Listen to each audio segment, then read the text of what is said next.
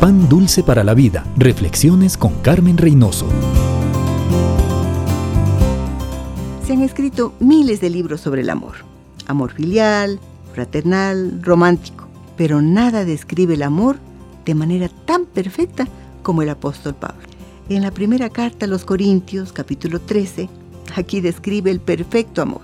Este amor no se define, se le describe por sus acciones.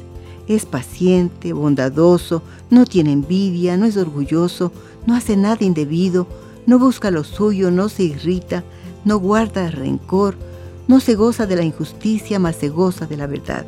El amor nunca deja de ser. Este amor está siempre consciente de la necesidad de los otros.